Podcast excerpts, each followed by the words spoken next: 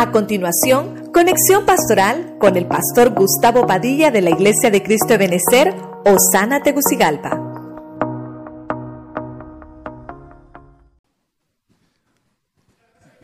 Gloria a Dios, gloria a Dios. Aquí estamos nuevamente, mis hermanos, una vez más, desde las instalaciones de la Iglesia de Cristo de Benecer, Osana. Estamos transmitiendo a través del el Facebook Live y a través del YouTube. Así que no se olvide darle compartir siempre a nuestras transmisiones. Vamos a tener hoy un tema de enseñanza, así que todos en casita, busquemos ahí nuestra Biblia, nuestro cuaderno, nuestro lápiz, ¿verdad? Para que estemos hoy en martes de enseñanza. Le voy a invitar eh, que busque conmigo rápidamente en la Biblia, en Mateo 14, 24. Mateo 14, 24 en la Biblia, en la Biblia al día. Vamos a buscarlo. Mateo, el Evangelio según Mateo 14, 24 en la Biblia al día. Dice la palabra en el nombre del Padre, del Hijo y del Espíritu Santo. Y la barca ya estaba bastante lejos de la tierra, zarandeada por las olas, porque el viento le era contrario. Verso 25. En la madrugada Jesús se acercó a ellos caminando sobre el lago. Fíjese, hermano, que eh, muchas de las cosas que podemos encontrar en la Biblia es acerca de la zaranda. Y cuando, cuando veo en la Biblia este pasaje de Mateo 14, dice que la, la, barca donde ellos iban estaba siendo zarandeada. Me gustó esta Biblia al día que dice zarandeada por las olas. Pero hay algo muy importante que dice que a pesar de la zaranda, dice Jesús se acercó a ellos. Así que el tema que yo quiero trasladarle hoy es después de la zaranda. La zaranda tiene que venir, pero ¿qué va a pasar después de la zaranda? Y eso es lo que queremos enseñar a través de la palabra. Así que quiero que me ayude a orar. Padre, en el nombre de Cristo, nuevamente estamos una vez más delante de tu presencia, pidiendo tu auxilio, tu socorro, para que venga tu buena y bendita palabra, Señor, a nuestro corazón, a nuestra mente y a nuestra vida, Señor, que podamos trasladar tu palabra. Dame tu palabra, dame tu unción, tu sabiduría, Señor. Pon tus palabras en mi boca y en mi lengua. Toma mi mente, Señor, para que sea trasladado ese mensaje del cielo en medio de tus hijos. Te damos gracias en el nombre de Jesús. Amén. La palabra zaranda, hermano, la encontramos en el Antiguo Testamento, la encontramos en el Nuevo Testamento. Pero cuando hablamos específicamente de zaranda, estamos hablando de algo que se le aplica específicamente al trigo. Y esa palabra significa, hermano, eh, dice aquí trigar, ¿verdad? O trigo con grano. Y esa palabra también me, dice que, está hablando de que hay un instrumento específico para zarandear el trigo. Y obviamente eso está compuesto como, es como un arco, ¿verdad? Tal, vez no le traje la fotografía, pero ahí lo puede buscar usted en el Google, ¿verdad? ¿Cómo es esa zaranda? Y dice que es como una, también tiene como una tela metálica, con el fin de que se pueda separar el fruto más fino, que sería la harina, ¿verdad? Que sale del trigo, y obviamente lo que es la casulla o el cascajo, le decimos nosotros acá, se desecha. La zaranda es para eliminar las cosas que no sirven y que obviamente solamente queden las cosas, las cosas buenas. O sea, tiene que venir una sacudida para que pueda salir lo mejor de nosotros.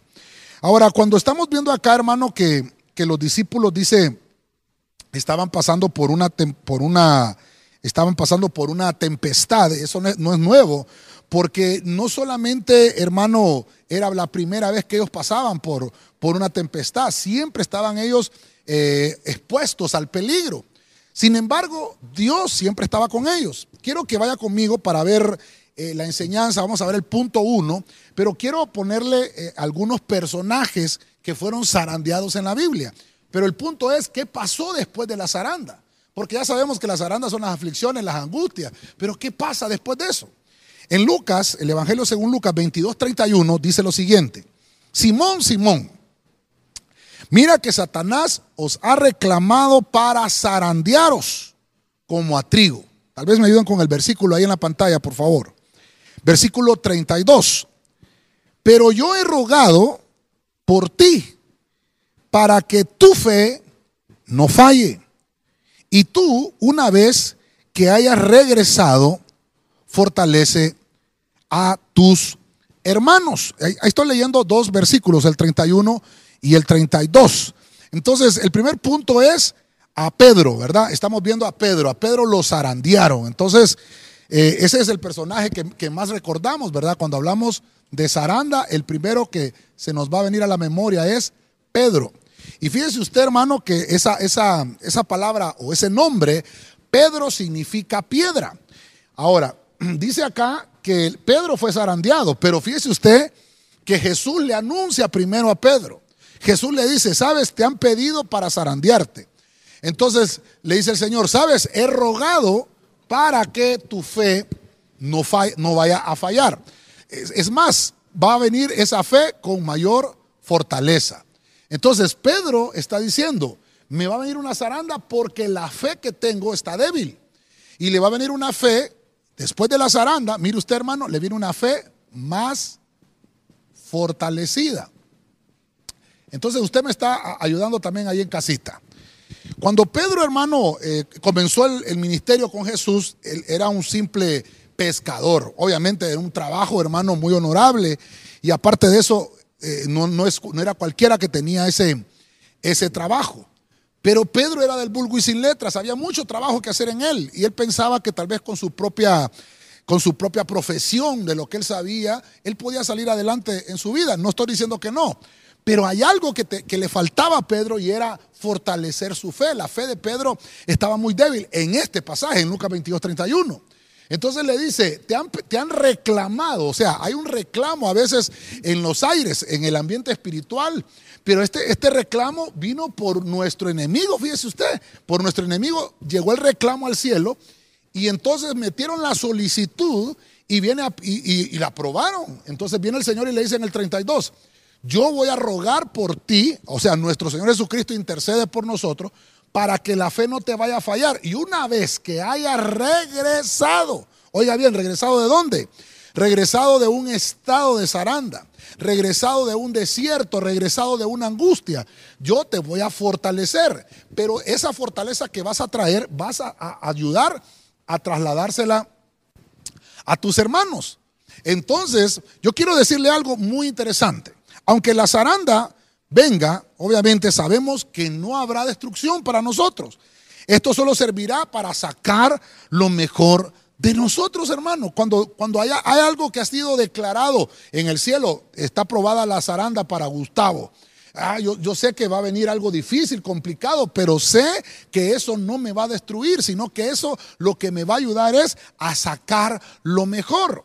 Entonces, ¿por qué el Señor permitió la zaranda en Pedro? ¿Por qué permitió el Señor la zaranda en Pedro? Porque quería sacar, sacar de Pedro, sacar lo mejor. O sea, Pedro no estaba en su mejor versión. Pedro, hermano, lo que estaba buscando era, obviamente, satisfacer sus necesidades físicas con su trabajo secular, pero el Señor tenía que enseñarle que tenía que venir una prueba difícil, una prueba, hermano, que tal vez no, no era imposible, pero sí era difícil. Pero Dios le dice, no te preocupes, Pedro, porque lo que voy a hacer es sacar lo mejor que tú tienes. Yo quiero que, que esté conmigo en este punto, porque cuando hablamos de zaranda, el primero que se nos viene a la memoria es Pedro. Y Pedro, hermano, es esa roca, es, es, aquel que el Señor le cambió el nombre. Recuerda que se llamaba Simón y le cambió el nombre y le puso Pedro porque le dijo que tú eres Pedro, era una piedra, alguien donde se podía cimentar, alguien donde iba a estar algo firme y donde eh, iba a ser algo inamovible. Dios lo que quiere, hermano, entonces es que nosotros estemos fortaleciendo la fe. Yo sé que estamos en un tiempo de cuarentena, estamos en un tiempo difícil, en un tiempo complicado. Pero hoy más que nunca nuestra fe tiene que estar fortalecida. No, no porque, ah, pastores, que estamos en cuarentena y por eso las cosas están difíciles y complicadas. Sí, para todos, hermano. Pero yo le dije, en, el, creo que fue en uno de los temas anteriores, no somos la primera generación que pasamos dificultades. Estamos atravesando una dificultad, amén, terrible, claro, pero no es primera vez que pasa en la historia. Tal vez, tal vez en nuestra generación nos tocó, pero no es primera vez que sucede. Quiero ver el siguiente personaje, y esto está en el libro de Ruth, capítulo 1, verso 20, en la Biblia de las Américas. Vamos a entrar rápidamente. Dice, ella les dijo, no me llaméis Noemí, llamadme Mara, porque el trato del Todopoderoso me ha llenado de amargura. Entonces, en nuestro siguiente personaje podemos encontrar aquí a Noemí. Voy a escribirlo, voy a escribirlo porque a veces lo, ponemos con H, pero en esta, en esta versión eh, eh, solo dice Noemí sin H y lleva el acento en la I. Noemí significa placentera. Noemí significa aquella mujer, hermano, que está siendo bendecida, que está siendo prosperada. Pero Dios, Dios, mire, ya vimos el primero. ¿Qué le pasó a Pedro después de la zaranda? Su fe fue fortalecida. No se quedó Pedro en la zaranda, sino que pasó, hermano, y llegó más fortalecido. ¿Qué le pasó a Noemí? A Noemí, lo vamos a poner acá, Dios tenía un trato con su descendencia. ¿Qué quería el Señor con su descendencia? El Señor quería hacer algo con su descendencia. Noemí, hermano, estaba atravesando una, situación complicada. Ahí en, Belén había llegado la zaranda. Y hermano, y vino Noemí y dijo, yo no voy a ser parte de este trato. Y se movió y se fue a Moab. Entonces Dios lo que quería era bendecir a Noemí. Entonces, la, generación, o, o vamos a decir la descendencia de Noemí, tenía que ser bendecida, pero Dios la metió en un trato. Entonces, usted conoce la historia, Noemí se va hermano, a Moab. Y allá en Moab, sus hijos, hermano, ya iba con sus hijos, ya iba, con su esposo, pero allá en Moab se muere Elimelech, se muere el esposo de Noemí, Malión y Kelión, los hijos de, de Noemí mueren. Obviamente ellos ya se habían casado y aproximadamente dice que habían pasado unos 10 años más o menos. Pero fíjense hermano que ellos no tuvieron hijos, no tuvieron hijos. Pero, pero lo que quiero mostrarles ¿Por qué Noemí se fue? Porque había un trato en la tierra y ella no quiso pasar el trato. Por eso leímos la vez pasada y creo que hablamos de los tropiezos. Los tropiezos van a venir, pero no quiere decir que el tropiezo va a hacer que te caigas. Y el tropiezo va a estar, pero con la ayuda del Señor vas a poder saltar ese tropiezo. Noemí lo que hizo fue esquivarse el proceso. Y allá en Moab, hermano, la alcanzó el proceso. Murió su esposo y murieron sus dos hijos. Cuando Noemí regresa de Moab otra vez a Belén, porque dice que escuchó noticias que en la eh, Belén, que significa la casa del pan, ya estaba nuevamente siendo bendecida. Entonces Noemí se regresa donde estaba la bendición. Y cuando ella regresa, le dice: Ya no me llamen Noemí, llámenme amargada, ya no me llamen placentera. Porque, el, y por eso le subrayé, el trato del Todopoderoso me ha llenado de amargura. Mire usted, el trato del Señor, hermano, nunca nos va a llenar de amargura. Lo que pasa que Noemí estaba interpretando mal la zaranda. Ella no sabía que tenía que pasar la zaranda porque después de la zaranda está la bendición. Al experimentar penurias y abandonos, sabemos, hermano, que Dios nunca nos va a fallar. Dios, hermano, va a estar con nosotros. Te está pasando la zaranda ahorita. No te preocupes, hermano. Dios va a estar contigo en todo el proceso. Aunque tu madre y tu padre te dejen, dice el Señor, con todo yo te voy a recoger. ¿Qué le pasó a Noemí? Mire, muere su esposo y mueren sus dos hijos. Y ella venía amargada, pero venía con Ruth. Y mire usted qué interesante, porque entonces Dios a través de Ruth, de Ruth restaura la descendencia de Noemí. Porque viene hermano Ruth y se casa con vos. Y nace, hermano, usted sabe la descendencia donde viene nuestro Señor Jesucristo. Entonces, lo, que quería el Señor a través de Noemí era bendecirla, bendecir su descendencia, pero ella no quiso Hermano, no quiso la zaranda. Yo te estoy diciendo tal vez en este momento, yo sé, hermano, que tú me, me, vas a decir, no, pastor, es que es difícil la zaranda, no es fácil. Yo sé que sí, no es fácil pero necesitamos la zaranda porque después de la zaranda lo que hay es bendición. Regresa, hermano Noemí, mire, regresa viuda y regresa sin sus hijos. Y obviamente, hermano, dice, me fui llena de frutos y vengo con las manos vacías. En una parte lo dice más adelante. Pero encontramos, hermano, que, es mentira, porque los frutos que tenía, si usted se fija, los, los nombres de sus hijos, significaba sequedad, significaba languidez. Esos no son frutos verdaderos. Dios lo que quería era bendecir su descendencia, darle frutos, frutos, hermano, reales. Entonces, ¿qué es lo que, qué es lo que nos espera después de la zaranda? Bueno, ya vimos que a Pedro le sacaron lo mejor. Y entonces con Noemí Ah, los frutos que tenía eran frutos de amargura, eran frutos, hermano, de languidez. Y entonces lo que, lo que quería el Señor en Noemí era que diera frutos verdaderos. Porque hay unos frutos, hermano, que son amargos. Hay unos frutos, hermano, que, que, que no sirven para nada. Se tienen que desechar. Algunos más bien son hasta veneno. Por eso es, hermano, que necesitamos el trato, porque va a venir la zaranda y todo lo que nos sirva se nos va a quitar. ¿Qué le quitaron a Noemí? Le quitaron los frutos amargos. Aunque ella dijo, vengo amargada, pero vemos que después del trato, por eso el trato, el trato, la zaranda, el trato del Todopoderoso, y esta palabra Todopoderoso en el griego se dice omni, omnipotente, que ese, ese es un eh, calificativo específico para el Espíritu Santo. Quiere decir que el Espíritu Santo tuvo que extraer a través de la zaranda los frutos verdaderos en la vida de Noemí. Mire, usted qué, interesante, porque obviamente, hermano, como que Noemí había perdido la visión. Ella era una hija de Dios, pero había perdido la, visión. Hermano, a veces buscamos los recursos físicos y perdóneme, perdóneme, hay gente que a veces hasta se mueve, hermano, de, de ciudad para ir a buscar un mejor trabajo en otro lugar. Y no estoy diciendo que esté malo, siempre y cuando le preguntemos al Señor. Pero que no, no, que no nos vayamos a mover, hermano, de, de, un lugar a otro sin que sea para evitar la zaranda. Porque si tú te estás moviendo, hermano, hay gente que hasta se va del país. Mire usted qué terrible porque la situación está difícil en Honduras, pastor. Hermanos, hoy, hoy no podemos decir, me voy a mover a Francia, voy a ir a Estados Unidos, voy a ir a España. Si la cosa está igual en todos los países. La, la tecnología, hermanos, nos acerca con nuestros familiares y uno puede ver que en los otros países o están hasta peor, hermano. A veces hasta hay países ahorita que están teniendo mayor contaminación en medio de esta pandemia. Lo que nosotros tenemos que declarar y nosotros lo que tenemos que reclamar es que después de un proceso, después de un trato del Espíritu de Dios, va a venir, hermano, los frutos verdaderos. Va a haber una descendencia, hermano, que vamos a dejar. Vamos a dejar un legado en nuestra familia porque va a ser un legado de bendición. Entonces, ya llevamos dos personajes. Pedro, que los zarandearon y lo que querían era que su fe fuera fortalecida, sacarle lo mejor a Pedro. Vemos a Noemí que la zarandean, hermano, porque su descendencia no iba a ser buena con Malión y Kelión. Tuvo que haber Dios extraído de ella frutos verdaderos para darle una, una mejor descendencia.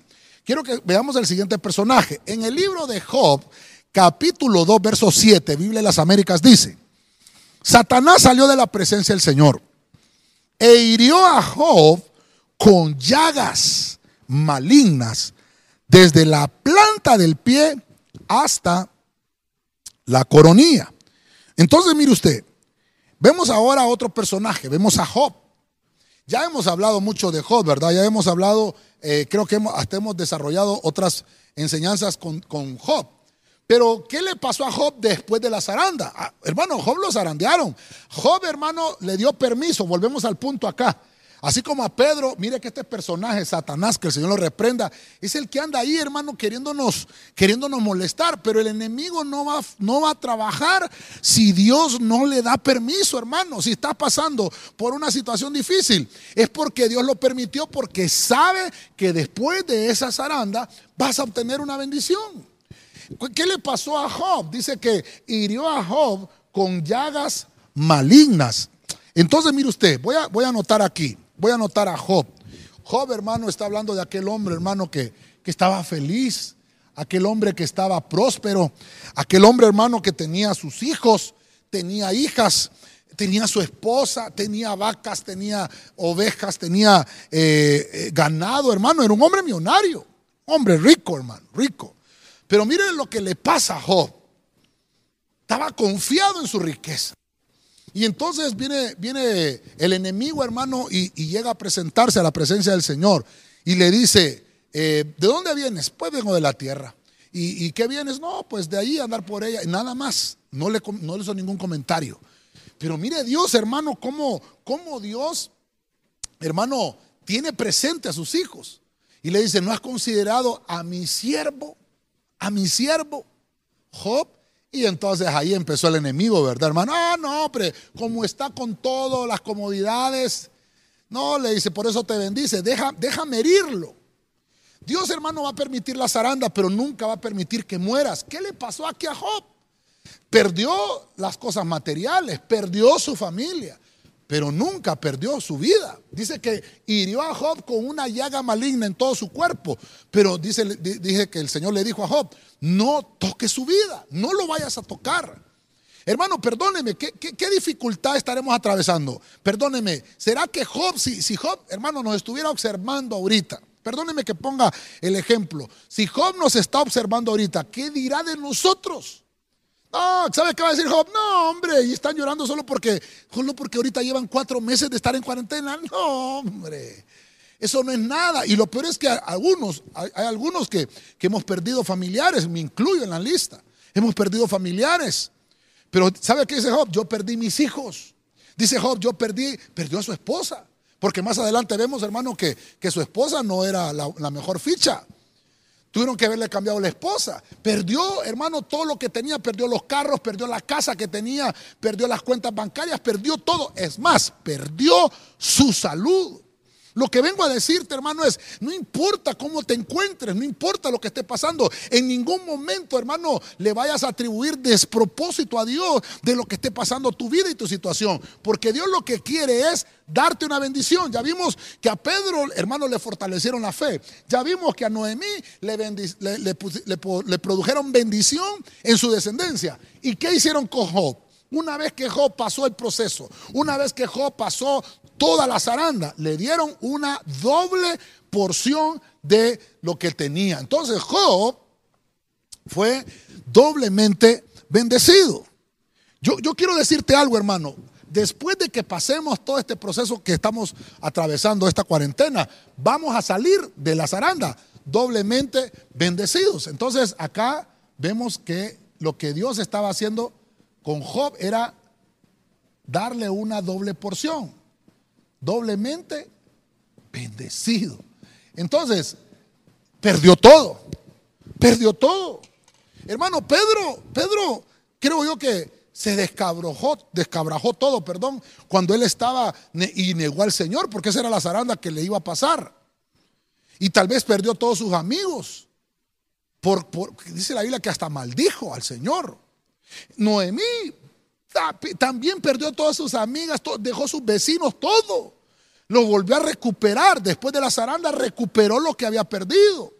Pedro, después de la zaranda, recuperó, hermano, también lo que había perdido. Entonces, Job, ¿qué pasó? Lo, le produjo una bendición doble. Entonces, recobró lo perdido también. Aquí vamos a poner, no importa, hermano, recobrar, recobrar lo perdido. Entonces, yo quiero decirte algo este día, hermano. Si estás pasando una, situación difícil, si estás pasando, hermano, una penuria, si estás pasando una angustia, Dios está contigo, hermano. Aunque el pastor no esté contigo, pero Dios está contigo, hermano. Aunque los líderes de la iglesia no estén contigo, Dios está contigo, hermano. Dios sabe que cuando pase este proceso, cuando pase esta zaranda, hermano, vas a recuperar lo que perdiste lo vas a recuperar. Hermano, no hay despropósito de Dios. ¿Y sabe qué fue lo que pasó cuando Job recuperó todo? Cuando se humilló. Cuando él oró por sus amigos, dice la Biblia. Entonces, al humillarnos bajo la poderosa mano de Dios, dejamos, hermano, que Él pelee por nosotros, que sea Dios, hermano, el que pelee por nosotros. Mira, mira, el pastor no puede pelear tu situación. Tu vecino de la par no puede pelear tu situación. El líder de tu congregación, el anciano, el diácono, él no puede pelear por tu, situación. Lo tienes que hacer, hermano, tú bajo la poderosa mano de Dios. Entonces lo que hizo Job fue enseñarnos que tenía que humillarse Job. Tuvo que haber pasado un proceso que no fue fácil. Por eso le decía yo, ¿Qué dirá Job de nosotros, hermano? Job perdió familiares, Job perdió sus hijos, Job perdió su familia, Job perdió sus posesiones. ¿Qué dirá Job de vernos a nosotros ahora llorando? Sé que hay muchas personas que han estado llorando. Sé que hay muchas personas, hermanos, que no la están pasando bien. Pero entonces preguntémonos cuál es el propósito de Dios para que estemos atravesando esta situación. ¿Por qué a esta generación se le permitió este proceso? Eso es lo que debemos de preguntarnos. Porque Dios, hermano, no va a hacer algo que no tenga un propósito en él. Todo lo que viene de parte del cielo tiene un propósito. Entonces Dios, hermano, va a darle permiso a las tinieblas para que pueda tentar a, los hijos del reino. Ah, incluso algunos van a pecar porque no van a soportar. Pero luego de que pase la tormenta y luego de que pase la zaranda, solo déjame decirte, acuérdate de regresar al Señor. Acuérdate de regresar una vez más de donde había salido. Yo le estoy hablando a aquellos hermanos que están en su casita, que tal vez hermanos ha entrado el desánimo, el desaliento. Regresa nuevamente. ¿No será que estás atravesando una zaranda? Deja que Dios arranque aquellas cosas que no están funcionando en tu vida. Hermano, eh, hoy hemos visto las estadísticas que en este encierro, hermano, lo que ha provocado es, hermano, eh, dispararse la violencia doméstica. Mire, le voy a decir algo. Los, los, los de la NASA escogen bien a los tripulantes que van a mandar a la luna. ¿Sabe por qué?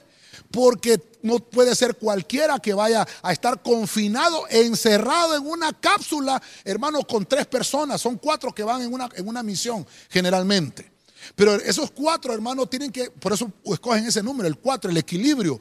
A uno que sea de un carácter, el otro que tenga otro carácter, para que ellos hermanos puedan balancear la relación. Porque si uno de ellos se quiebra, el otro lo tiene que levantar. ¿No será que Dios permitió este momento de encierro, hermano, para que nosotros pudiéramos deshacernos de las cosas que no las habíamos arreglado, habíamos estado reclamando de tener tiempo en familia, pues hoy los has tenido de sobra.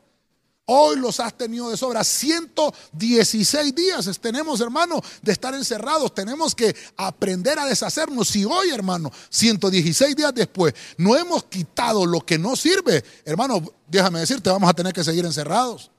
Porque esto también tiene un trato espiritual. Entonces, mire, mire, voy a avanzar un poquito más. Estoy en el tercer personaje, vamos a entrar al cuarto. Váyase al libro de Jonás, capítulo 1, verso 12, en la traducción del lenguaje actual.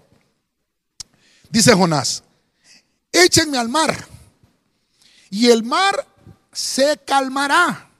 Contestó Jonás, esta terrible tempestad cayó sobre ustedes por mi culpa, por mea culpa, dirían, ¿verdad? Los otros, ¿verdad? Entonces vemos a Jonás. Jonás, diríamos, qué feo estás, Jonás. Jonás, hermano, era un profeta. Jonás lo vamos a poner aquí como el número cuatro. Jonás tenía, hermano, una misión. Jonás era, eh, hermano, evangelista. Jonás, hermano, podemos entenderlo acá, que este Jonás no quería, no quería hacer el trabajo de Dios, hermano. Dios le había delegado un trabajo y no lo quería hacer. Mire, Dios le está diciendo, ¿sabes qué, Jonás? Viene algo terrible para Nínive. Viene algo terrible para esa ciudad. Y te voy a usar como instrumento para que vayas a avisarle a esa ciudad, que con anticipación sepan que algo terrible va a venir, para que se preparen.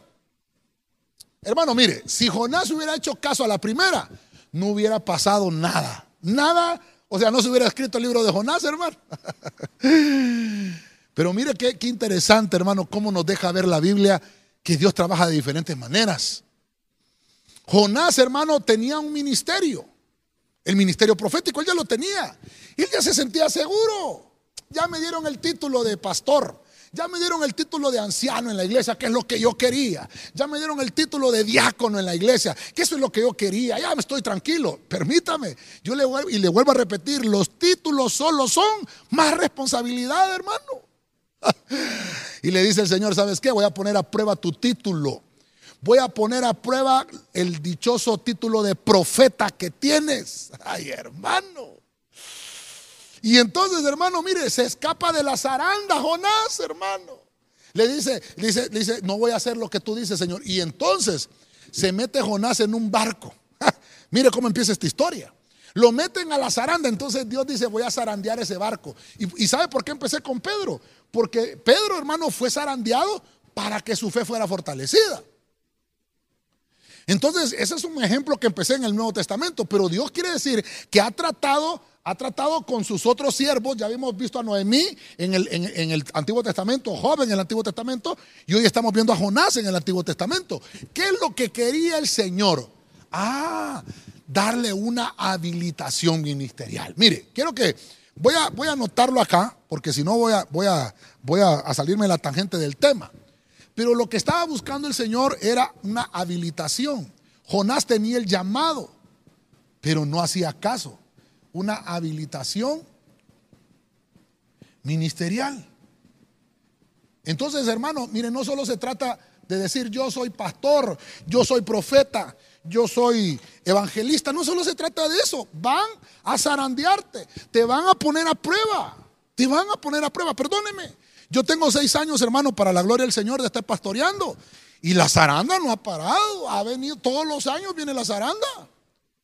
Hermano, porque es necesario que venga para que se vayan las cosas malas que tenemos. El hecho que tengamos un título o, un ministerio no quiere decir que ya somos perfectos sino más bien quiere decir que tienen que zarandearte para que las cosas malas desaparezcan de tu vida. Dice la Biblia que Pablo, hermano, había un demonio que llegaba a su cuerpo, un aguijón, que lo hacía, hermano, sentirse terrible para que su altivez humana no subiera, sino que se mantuviera equilibrado. Mire qué tremendo esto. ¿Qué le pasó a Jonás? Se mete a una barca y según él ya había huido del proceso. No, no, no, no, yo no quiero que venga ningún proceso, ya tengo el título de profeta, yo no quiero que venga nada de eso. Ay, hermano, y empieza aquella lluvia, hermano, empiezan, hermano, dice que hasta un ciclón se levantó. Algunas versiones dicen, hermano, que un huracán había ahí, hermano, en las aguas. Se puede imaginar toda la embarcación con problemas. Ellos no entendían por qué estaban siendo zarandeados. A veces, hermano, mire, voy a poner el punto acá con Jonás. Porque a Jonás era una habilitación ministerial que tenía que pagar el precio por eso. Hay que pagar el precio, hermano, del llamado. Hay que pagar el precio del ministerio. Judas, hermano, vimos que ya en unos temas anteriores, él no pagó el precio de su ministerio. Fue llamado como apóstol, pero al final lo terminó regresando y se ahorcó. Jonás iba por el mismo camino. Y cuando viene el problema, mire qué fácil. No, hombre, sáquenme, sáquenme, sáquenme, si el problema soy yo. Y van a ver que todo va a regresar a la normalidad. Y hermanos, y mire, los que iban en la barca, ni tardos ni perezosos, lo tiraron de la barca Jonás. Y la calma regresó. La calma regresó al mar. Pero ¿sabe qué? La zaranda no se acabó para Jonás. Jonás tenía razón, porque hermano, hay veces que nosotros mismos provocamos problemas a los demás que nos rodean. Nosotros mismos a veces somos el problema, somos el conflicto. Aquí podemos ver este punto, déjeme verlo, que a veces nosotros por tener un llamado ministerial y al no obedecer esa habilitación ministerial, le provocamos males a nuestra familia. A veces, los que provocan los males somos nosotros mismos, hermano. Tenemos que pedirle al Señor, hermano, que cuando hayan dificultades se nos sea revelado por qué está pasando esto. Cuando se levante una tempestad y veamos señales del descontento de Dios, debemos considerar qué provocó esa tormenta. Jonás, hermano, todavía no sabía con quién estaba tratando. Jonás quería el título nada más, pero no sabía quién era su Dios. Mire, ¿sabe qué pasó? Vino un pez y se lo tragó. ¿Sabe, ¿Sabe qué terrible? Ya ahora por, por todos los estudios que hemos desarrollado podemos ver que fue Leviatán el que se tragó a Jonás y se lo llevó a las profundidades del abismo. Dice que Jonás estuvo tres días y tres noches en el estómago de aquel pez, en el vientre del pez. Y hermano, ya había pasado, hermano, mire, iba para Tarsis. Ya hemos hablado, hermano, que, que Tarsis es irse a hacer pedazos. Iba a hacerse pedazos y entonces dice, bueno, sáqueme de aquí del barco, porque Dios no quiere que te hagas pedazo. Pero la solución tampoco es que te bajes del barco, la solución es que llegues a Nínive a dar el mensaje, que es que te habilites ministerialmente. Ahora, entonces, ¿qué fue lo que le pasó a Jonás? Todavía le viene una segunda zaranda porque no entendió. No entendió el proceso, no entendió el llamado. Y entonces se lo traga el pez. Y se lo lleva, hermano, al fondo del abismo, tres días, tres noches Jonás ahí. Cuando Jonás oró, le extrayeron, hermano, el verdadero llamado que tenía.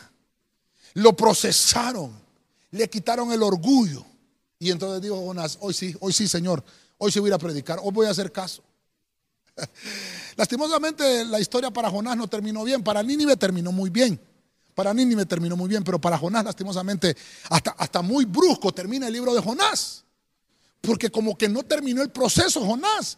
Porque necesitamos, hermanos, saber cuál es nuestra vocación. Necesitamos saber si en realidad solo estamos abrazados a un título o, o en realidad, hermanos, es nuestro llamado. Y cuando Jonás predicó, hizo todo lo que se le dijo, profetizó, evangelizó, pero ¿sabe qué? No había misericordia en su corazón. ¿Qué le provocó entonces? Después de la zaranda, ¿qué le provocó? Le habilitaron el ministerio. Le habilitaron el ministerio. ¿Qué es lo que le estaba diciendo al Señor? Tienes que amar. Tienes que amar. Amar al Señor. Amar al Señor más que el ministerio. Tienes que amar más al Señor que al ministerio. Esa era la lección para Jonás, que después de la zaranda aprendiera a amar más al Señor que al ministerio. Fíjense, hermano, que dice que se molestó Job, hermano. Se molestó, perdón, se molestó Jonás por aquella parra que había crecido y dice que un gusanito que el mismo Dios había permitido se comió aquella, aquella parra y se molestó, pero no tuvo compasión por Nínive porque no había amor en Jonás. Entonces, lo que está esperando el Señor es que si hay una zaranda que estás atravesando es que Dios te está diciendo, tienes que aprender a amar a tu Señor. ¿Quién es nuestro Señor? Pues es Cristo Jesús. A Él, hermano, tenemos que amarlo antes que cualquier ministerio.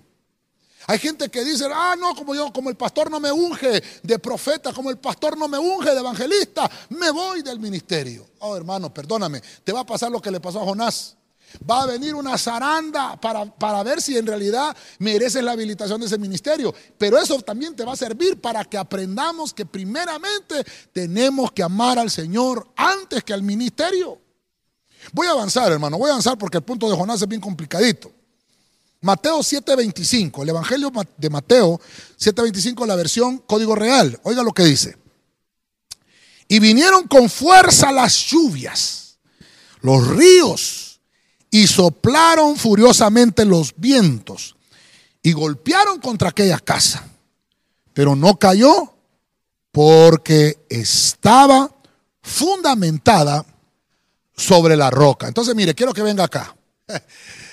Estoy tratando de personalizar las arandas. Ya vimos a Pedro, ya vimos a Noemí, Job y Jonás. Después de la zaranda de Pedro, ¿qué le pasó? Su fe fue fortalecida. Después de la zaranda de Noemí, fue su descendencia bendecida. A Pedro, hermano, le sacaron lo mejor por la zaranda. A Noemí, frutos verdaderos. A Job, él recobró lo perdido. Dice que fue bendecido doblemente. Y Jonás, lo que tenía que provocar esa zaranda era que amara al Señor para que su ministerio fuera habilitado. Pero ahora veo esta, esta parábola que está contando el Señor. Y mire lo que está diciendo el Señor acá. Había un hombre que construyó su casa en la roca. Entonces le voy a poner aquí, le voy a poner aquí casa en la roca para que veamos ya el punto, el punto número 5. ¿Qué es lo que pasa? Ah, mire, la casa en esta roca le pasaron la zaranda también, hermano. Yo quiero que, vea conmigo acá varias cositas, varias cositas. Tal vez otro día vamos a hablar eh, con mayor detalle de esto, pero me, me llamó la atención. Mire, vinieron tres cosas a esta casa. Vinieron lluvias, vinieron ríos y vinieron vientos. Vinieron zaranda al cuerpo, vino zaranda al alma y vino zaranda al espíritu, al espíritu del hombre. O sea, fue sacudido completamente. Entonces, mire, entonces, mire, ¿qué es lo que pasó? Vino con fuerza la lluvia, los ríos, hermano, con una manera poderosa, furiosa, soplaron los vientos. Y entonces golpearon estas tres cosas la casa.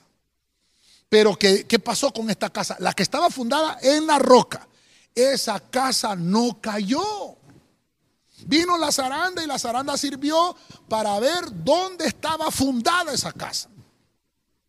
Pero, pero mira, hermano, lastimosamente la historia se compone de dos casas. Una que fue fundada en la arena y esta otra que fue fundada en la roca. Entonces, ¿cuál es la zaranda que Dios estaba aplicándole a la casa en la roca? Dios quería que la amenaza fuera erradicada. Eso es Eso es lo que Dios quería, erradicar la amenaza. Pero, pero como no entendemos a veces, hermano, por qué Dios nos habilita a hacer ciertas cosas. El primero que, que construyó la casa en la arena, hermano, él quiso hacerlo lo más rápido posible. Él no tomó el tiempo para hacer el estudio, dedicarse, hermano, estudio de terreno, ver dónde poder construir, dónde hacer. Él no, quería hacerlo, entonces lo hizo apresuradamente. Que tal vez era una casa linda, tal vez era una casa hermosa, pero, pero mire qué terrible. También azotaron la lluvia, los ríos y los vientos. No solamente a la casa de arena vino la lluvia, los ríos y los vientos, también vino a la casa en la roca. Porque, hermano, toda obra va a ser probada. Toda obra va a ser probada. Todo lo que edifiquemos y todo lo que hagamos va a ser probado. Mire, hermano, yo me recuerdo cuando, cuando salí del colegio, inmediatamente, hermano, me fui a hacer la práctica profesional allá a Choloma, a Choloma, cuando era el boom de las maquilas. En aquel entonces, hermano, y me recuerdo de que me decía el ingeniero que estaba a cargo de mí, mira muchacho, vení para acá. Tenía apenas 19 años, 18 años tenía. Me decía, muchacho, vení para acá. Vamos a poner a prueba lo que aprendiste. Ah, hermano. Ahí empecé yo a poner, me, había graduado de, técnico electricista en ese, fue en 1991. Me había graduado de eso y me empezaron a poner en práctica lo que sabía. Hermano, todo lo que había estudiado en el colegio, todo lo que era la metalurgia, la electrotecnia, hermano, empezar a poner por obra aquellos conocimientos. Por eso, hermano, por eso, hermano, perdóneme, todo por el mismo precio pero estás copiando, estás haciendo chepia en el colegio. No, eso, te va a, eso no te va a servir. Estás construyendo tu casa en la arena. Tienes que ser como el hombre de esta historia, que construyó su casa en la roca. ¿Por qué, hermano? Porque va a venir una zaranda más adelante. Mire, yo me recuerdo que, en, el, en, el, curso que estábamos éramos 33 alumnos que habíamos, tres mujeres y 30 hombres. Yo, yo hermano, y lo puedo decir con, con, libertad, no, no me molesta, tenía un promedio de 86%. Ese fue mi promedio en todo lo que estuve en el Colegio Técnico Honduras. Fue mi promedio, 86. No lo subía ni lo bajaba. Fue estable, 86 fue mi promedio. Pero habían otros ahí, hermano, inteligentísimos. Promedios de 95, promedios de 91. había uno que tenía promedio de 99. Terrible.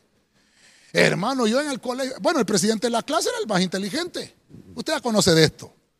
Y habían otros hermanos que eran terribles, que solo chepeando, ya no les gustaba estudiar. Pero fíjese que, me, lo que le enseña en la vida a uno. Yo después, hermano, me fui a la universidad allá en, el norte, estuve estudiando. Luego saqué, hermano, estudié las eh, redes, estudié eh, programador en sistemas. Y, fui avanzando, luego saqué cursos de mecánica, me gradué técnico mecánico también más adelante, o sea que manejaba la electromecánica. Y bueno, no le cuento más, solamente lo que le quiero mostrar es que llegué a ser gerente en la empresa, llegué a ser gerente de mantenimiento, ya era gerente de una planta. Pero cuando llegué a ser gerente, hermano, empecé a ver, me llamaron mis ex compañeros, hermano. Aquellos compañeros que tenían promedios de 95, de 96. ¿Sabe qué me dijeron? Padilla me decía, no, no tienes trabajo que me des mira que la situación está complicada y me cortaron el trabajo porque no di bola, fíjate, y mira, y estoy acá. Y le digo, ¿me estás hablando vos? Había uno de ellos que se llamaba igual que yo, hermano. Era tu callo mío, por eso no se me olvida. Y le digo, ¿estás sin trabajo? Sí, hombre. Aunque sea de contratarme de electricista tuyo, y ahí voy a trabajar con vos, hermano. Y ahí en ese momento me di cuenta yo que cuando uno funda, hermano, su casa en la roca, cuando los fundamentos los estabilicen las cosas reales, que no solamente son, hermano, espejismos, o que solamente, hermano, estás sacando buenas notas porque chepeas, estás sacando buenas notas porque te arreglas con el profesor, o qué sé yo. No, hermano, me di cuenta que en realidad uno tiene que ser transparente en la vida. ¿Sabe por qué? Porque tenemos que reflexionar cómo estamos haciendo nuestra vida, cómo estamos construyendo nuestra casa. La falta de reflexión al tomar decisiones nos va a hacer enfrentar amenazas y tormentas, porque siempre van a venir. Pero el punto va a ser, ¿vas a pasar ese, proceso? ¿Vas a pasar, hermano, esa, esa amenaza? ¿La vas a erradicar? Porque quiere decir, hermano, mire, ¿qué pasó con esta casa después de que vinieron las lluvias, los ríos y los vientos? El hombre que construyó esa casa ya estaba seguro que no importara que el siguiente año volviera a suceder lo mismo. ¿Sabe por qué? Porque su casa estaba 100% segura que no iba a caer. Estaba seguro. Entonces erradicó la amenaza. Entonces, voy a ponerlo acá. Completó el proceso. Proceso completado. Completó. Mire, hermano, a veces nosotros no queremos cumplir todo. A veces no queremos, hermano, nosotros hacer todo el sacrificio necesario. Queremos que todo sea fácil. Las cosas no van a ser fáciles, hermano.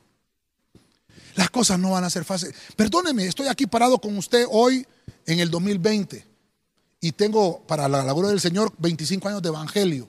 Y no ha sido fácil llegar hasta aquí. Se dice fácil 25 años, pero no ha sido fácil llegar hasta aquí. Hemos pasado lluvias, hemos pasado tormentas, los ríos han anegado, han golpeado nuestra casa. Pero para la gloria del Señor puedo decir que la casa sigue en pie, porque nuestro fundamento es la roca. Mire qué lindo, yo sé que hay hermanos que están diciendo amén ahí en su casita, ¿verdad? Que, que Dios los bendiga. Vamos a ir aterrizando. Juan 11.4, versión Félix Torres Amat. Juan 11.4. Oyendo Jesús el mensaje, les dijo, esta enfermedad no es mortal, sino que está ordenada para gloria de Dios, con la mira de que por ella el Hijo de Dios sea glorificado. Entonces, mire, el tiempo me está avanzando. Tengo que correr un poquito más aquí, porque he estado hablándole. Bueno, no, le he estado hablando, eh, le he contado tal vez mi vida, pero le he contado como testimonio. Voy a ver este otro hombre que le pasaron la zaranda, hermano. Mire, Lázaro, hermano, Lázaro, Lázaro, procesado completamente. Hermano, vamos a ir a ver la historia. Mire, estoy tratando de personificarles la zaranda. ¿Qué pasó después de la zaranda? El hombre de la casa en la roca ya estaba seguro que su proceso estaba completo porque él sabía que su fundamento era seguro. Pero voy a ver a Lázaro. Cristo tenía un discipulado en la casa de María, Marta y Lázaro. En otros temas hemos hablado de que esta era una casa de solteros. Tres solteros, María y Marta, eran solteras y Lázaro también su hermano. Pero había, había un propósito con esta casa. Esta casa tenía que servir para glorificar, para glorificar a Dios. Así que déjame decirte, hermano, que me estás viendo en esta hora. Tu casa ha sido escogida para que sea gloria del Señor. Tu casa ha sido escogida para que se glorifique el Señor. Mire lo que dice acá. Le dijeron a Jesús, Señor, tu amigo Lázaro está enfermo. Y entonces, hermano, ¿sabe qué hizo el Señor? Está bien. Y dice que se tardó más tiempo donde estaba. Cuando de repente le fueron a decir, Lázaro está enfermo. Y vino el Señor y contestó, esa enfermedad no es mortal. Está ordenada para que sea manifestada la gloria del Señor y para que el Hijo del Hombre sea glorificado. Déjeme decirle algo, hermano. Hermano y hermana que me está oyendo en este momento. Yo sé que hay muchas peticiones de oración. Tenemos más de 50 peticiones y hemos estado orando toda esta semana y vamos a seguir orando. Esa enfermedad que tienes, vas a renunciar a esa enfermedad, porque esa enfermedad no es para muerte. Esa enfermedad es para que el nombre del Señor sea glorificado, hermano. Eso es lo que vengo a decirte.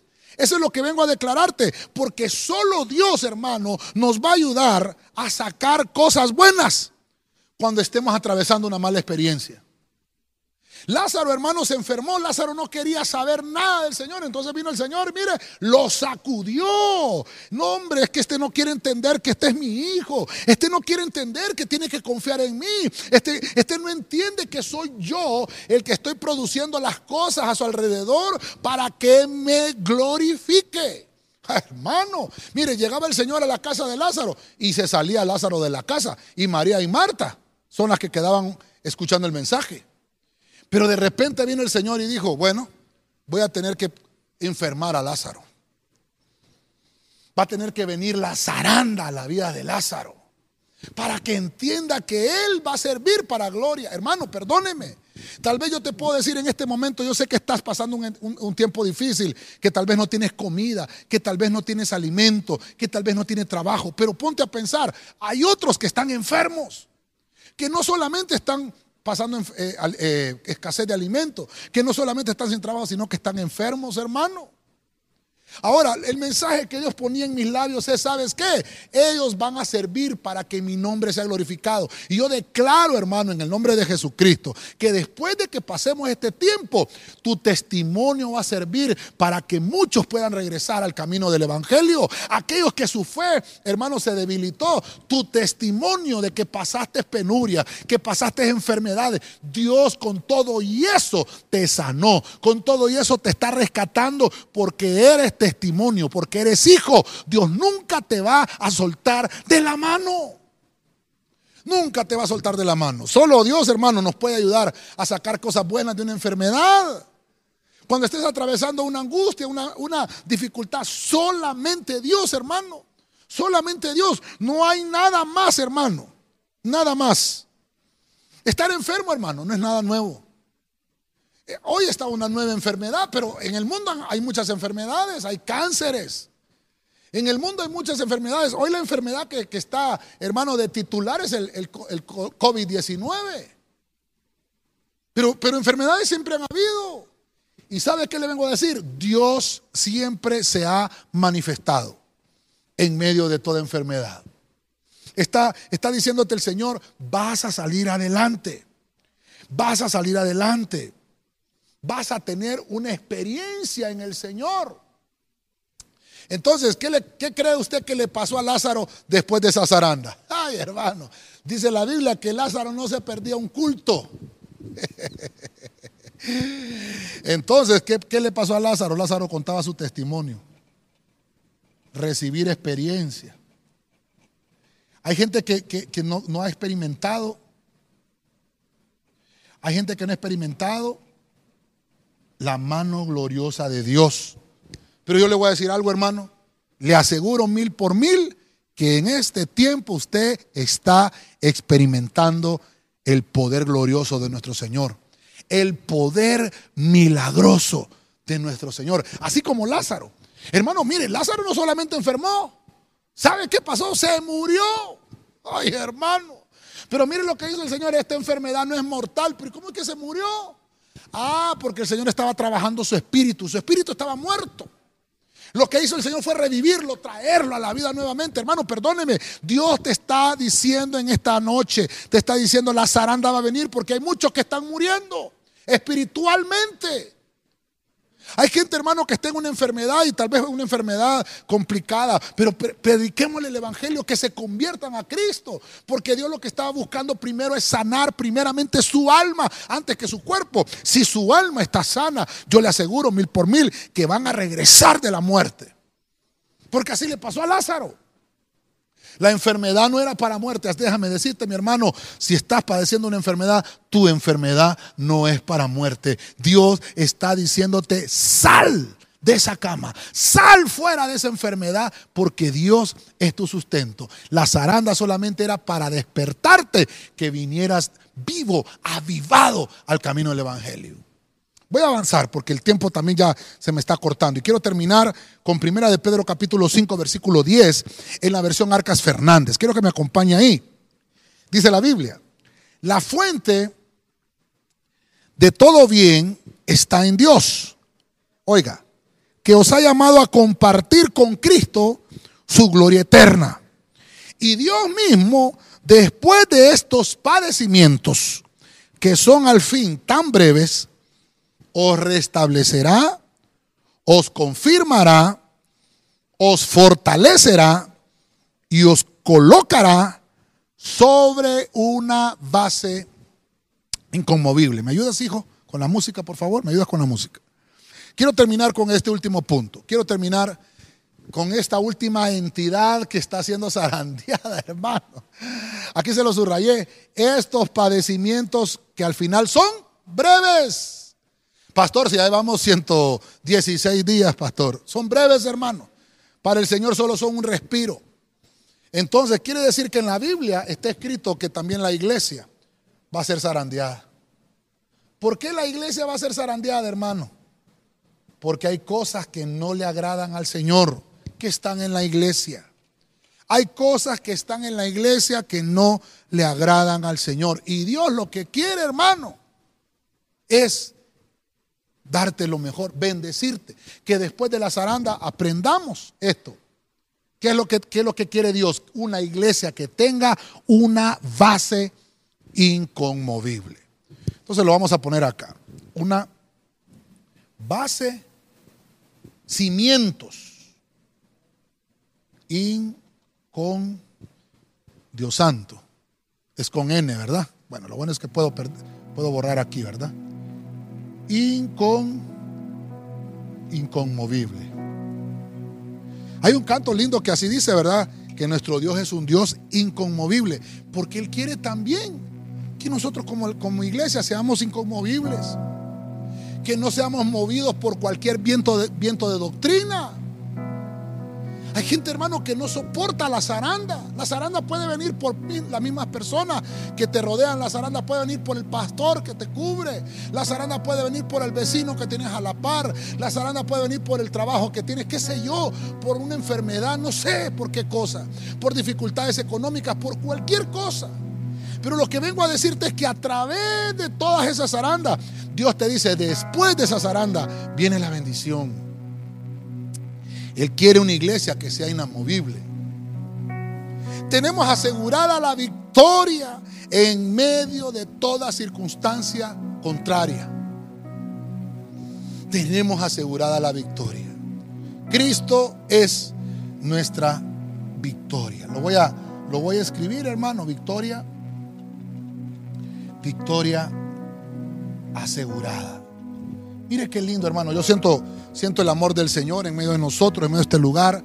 Y quiero trasladarle, quiero trasladarle esta bendición. Para mí, para mí, hermano, mire, mire cuántos hemos visto. Cuántas, cuántos personajes atravesaron dificultades. Hermano, perdóneme, yo estoy atravesando dificultades. Pero aquí estoy, frente a usted, dándole ánimo. Porque sé que mayor es el que está conmigo que el que está en el mundo. Aquí estoy parado delante de usted con muchos sacrificios aquí hoy día predicándole y tratando de decirle, ¿sabe qué hermano? No nos movamos.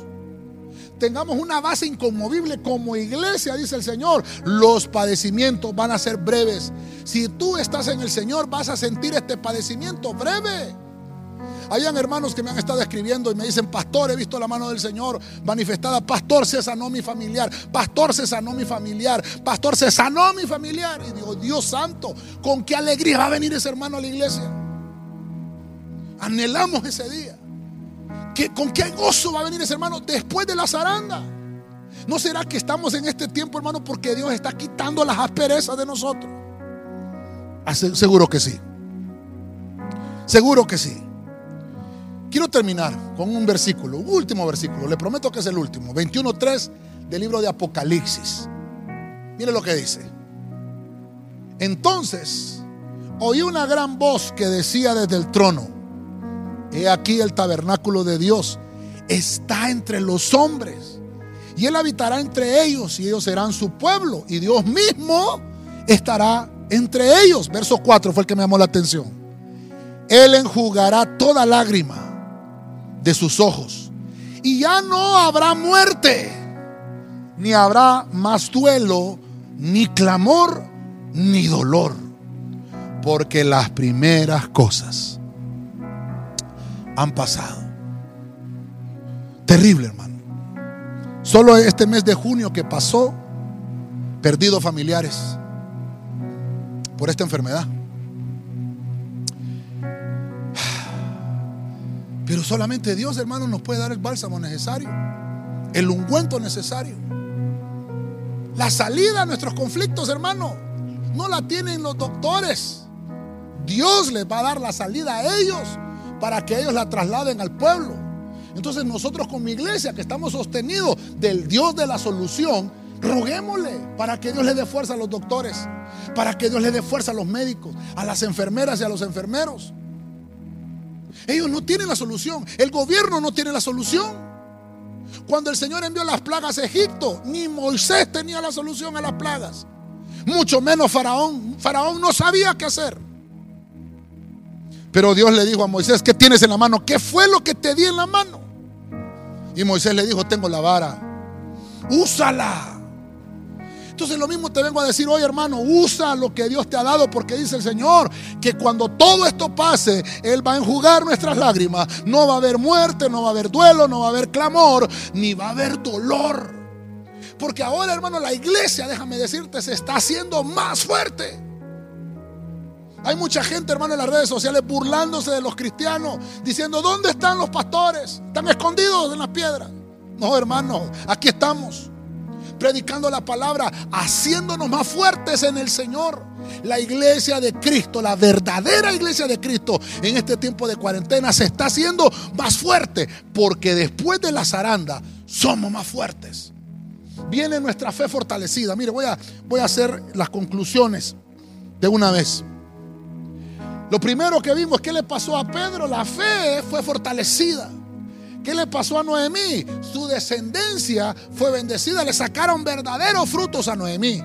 Pedro, hermano, tuvo que Dios sacarle lo mejor que él tenía. Luego vemos a Job y Dios le dice, voy a hacer que recobre lo que has perdido.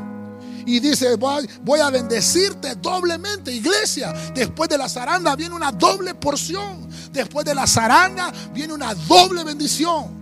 Número cuatro, ¿qué le pasó a Jonás? A Jonás le dijeron, ¿sabes qué? Después de la zaranda, tienes que aprender a amar más al Señor. La habilitación ministerial que tienes es, es para que sepas que soy yo el que te la doy. No ames más el ministerio que a Dios. Tenemos que amar más a Dios que al ministerio. Número 5, la casa en la roca. ¿Qué, ¿Qué, nos enseña esto, hermano? Que el proceso tiene que ser completado. Dejemos que Dios termine el proceso, porque al fin la amenaza va a ser erradicada. Número 6, Lázaro tenía un propósito. Tenía que pasar la experiencia. Le dijeron al Señor, tienes enfermo a tu amigo, pero dice el Señor que él no fue a orar en ese momento. Esperó que fuera tal vez una enfermedad más complicada. ¿Y sabe qué fue lo que dijo el Señor? Esa enfermedad no es para muerte, es para que se glorifique el Señor en esa enfermedad. Entonces Lázaro le dicen, ¿sabes qué? El proceso de tu zaranda va a ser para que glorifiques a Dios. Y por último vemos a la iglesia. La iglesia tiene la victoria segura. La iglesia, hermano, después de la zaranda va a obtener una base inconmovible, inamovible.